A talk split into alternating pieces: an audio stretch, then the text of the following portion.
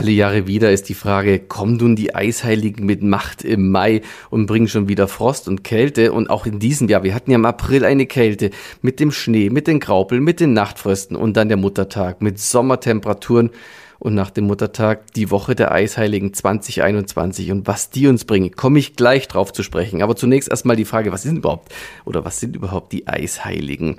Letzten Endes sind es kirchliche Heilige und zwar sind das die Namenstage von Mamertus, Pankratius, Servatius, Bonifatius Sophia von Rom, also die kalte Sophie, vom 11. bis 15. Mai.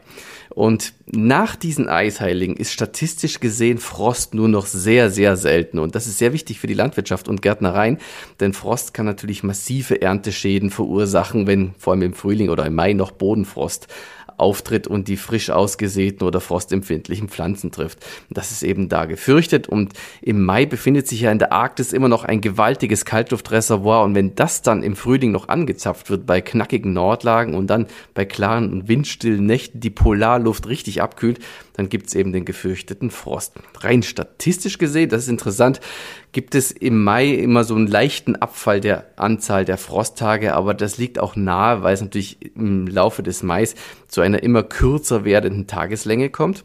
Sprich, die Tage werden länger und die Nächte kürzer und insgesamt heizt sich die Atmosphäre dadurch auf. Die Eisheiligen selbst tauchen in gar keiner Statistik auf. Also da gibt es in den ganzen Statistiken nicht eine einzige Delle nach unten und das liegt daran, dass Kaltlufteinbrüche praktisch keinen Terminkalender kennen.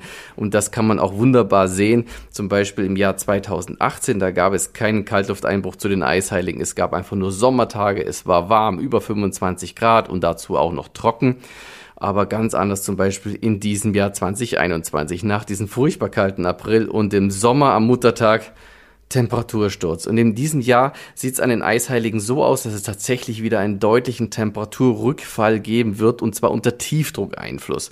Und das bedeutet in dieser Jahreszeit Regen, viele Wolken, teilweise sintflutartig, was darunter kommen kann. Unter Umständen gibt es Mitte der Woche sogar nur einstellige Höchsttemperaturen im Alpenumfeld, wenn es längere Zeit durchschüttet. Aber die Wolken haben auch einen Vorteil. Es wird nachts unter der schützenden Wolkendecke nicht so kalt. Es gibt also keinen Frost. Für die Pflanzen bedeutet es also Regen und frostfreies Wetter, super Wachstumswetter.